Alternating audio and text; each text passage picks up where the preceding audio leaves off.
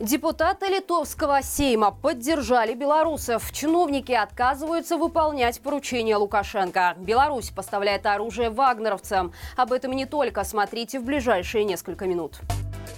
Литовский Сейм отменил президентское вето на закон об ограничениях для белорусов и россиян. Таким образом, у граждан двух стран будут разные национальные санкции, причем у белорусов они будут мягче. За принятие закона без поправок, предложенных президентом, проголосовали 99 депутатов. Против выступили семеро, двое воздержались. Это решение приветствовала Светлана Тихановская, которая заявила, что очень ценит ту поддержку, которую Литва оказывает в нашей борьбе за европейское будущее свободы свободной Беларуси. Напомним, в Вильнюсе из-за войны в Украине на обсуждение депутатам вынесли законопроект об ограничениях. В нем предлагалось прекратить прием заявлений от белорусов и россиян на получение литовского гражданства и визы в консульствах за рубежом, ВНЖ и статуса электронного резидента. Депутаты приняли закон в первом чтении. После этого в Литве началось активное общественное обсуждение предлагаемых ограничений, в которое включилась и Светлана Тихановская. В итоге часть ограничений для белорусов из законопроекта удалось исключить. И накануне депутаты, по сути, одобрили смягченный вариант.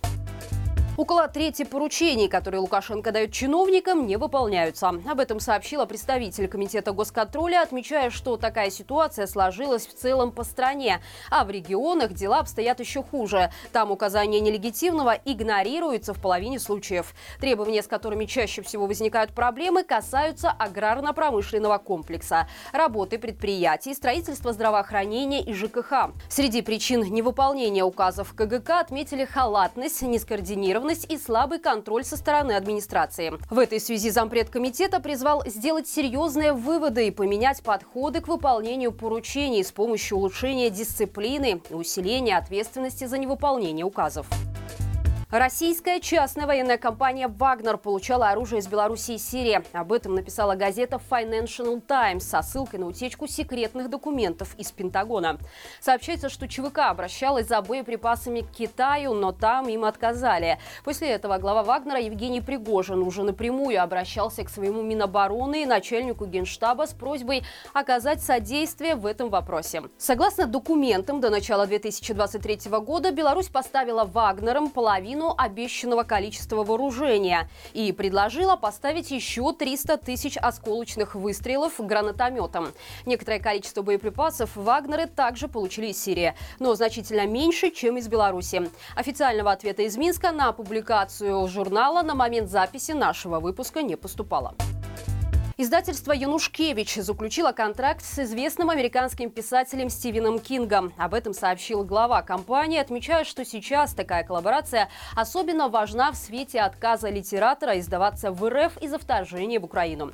Выход первой книги на белорусском языке запланирован уже в этом году. Какой именно издатель Алексей Янушкевич пока решил оставить в секрете. Однако на своей странице в соцсети он отметил, что в скором времени на городском стадионе в Белостоке пройдет книжная выставка – где о новинках можно будет узнать первыми. Помимо этого, на выставке представят шесть новинок от белорусских писателей, а также состоятся встречи с Владимиром Орловым и Алексеем Кудрицким.